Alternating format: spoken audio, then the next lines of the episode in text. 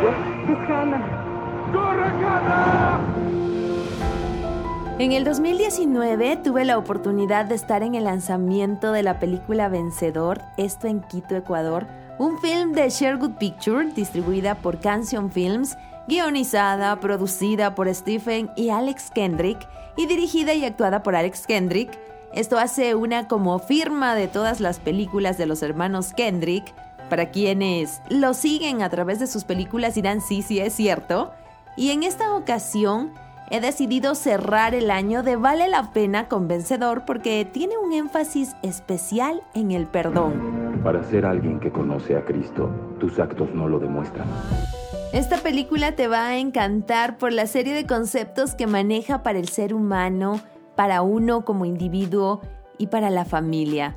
Como mencioné, pasa por el perdón, va hacia la identidad que es tan importante para todos, en este caso esa identidad en Dios, y yo diría en todos los casos, también la necesidad de ese abrazo paterno, ese respaldo de nuestros padres, autoridades, pero sobre todo la de Dios. Vale mucho más que esto. ¿Para quién? La película está muy bien realizada. Se nota que tuvieron presupuesto desde la primera toma porque entran con una grúa o un dron impresionante eh, las actuaciones son muy buenas, pero desde mi punto de vista, Cameron Arnett sobresale impresionantemente. Te crees su condición de ciego, de enfermo y un hombre realmente necesitado del perdón de su hija, pero a la vez que tiene esa paz y ese perdón que viene de Dios. ¿Por qué tener una temporada con una sola corredora? Una corredora importa. Te voy a dar una pincelada de lo que se trata esta película. Uy, le estoy extrañando a mi esposo para poder charlar con él. En esta ocasión no está, pero te voy a dar una pequeña pincelada sin spoilearte.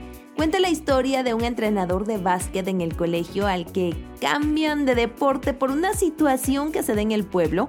Esto es terrible para él, pero en este nuevo deporte de campo traviesa, coincidirá con una pequeña corredora que está llena de problemas, que se siente con un vacío en su vida, sin rumbo, sin propósito, sin identidad. ¿Qué pasará? Eso te lo dejo de tarea. La planta más antigua de la ciudad cerrará sus puertas. Muchos padres de nuestros jugadores trabajan en esa planta. Me hacen falta tres entrenadores y creo tener la solución para Campo Traviesa. No. Seguro la disfrutarán todos en casa y te lo voy a demostrar. Ya que no está mi esposo, le haré una pregunta a mi hija. ¿Te gustó la película Vencedor? Sí, me gustó mucho la película Vencedor porque me hizo acercarme mucho más a Dios. ¿Por qué te hizo acercarte mucho más a Dios? Porque la principal, Hannah, eh, cuando supo que era amada por Dios, eh, se hizo más fuerte y superó a la vencedora, aunque sea por unos centímetros y a pesar de su dificultad que era que tenía asma. Oiga, pero no me cuente toda la película. Ah, mamá. Bueno, solo era una pequeña muestra a que vean que impactó esta película en mi pequeña que se sabe toda la línea dramática. ¿Disfrutas correr? Sí, es lo único en lo que soy buena. Una curiosidad, te voy a compartir una curiosidad ya que no está el caballero que siempre lo hace. Y es que uno de los hijos de Alex Kendrick actúa en la película. Te voy a dar una pista. Usa lentes y tendrá alrededor de unos 11 años, 11 o 12 años. Tu tarea, ver de quién se trata dentro de la película. Campo traviesa no es un deporte. Oh, ¿Por qué alguien querría hacer esto? Estoy impresionada de que hayas terminado.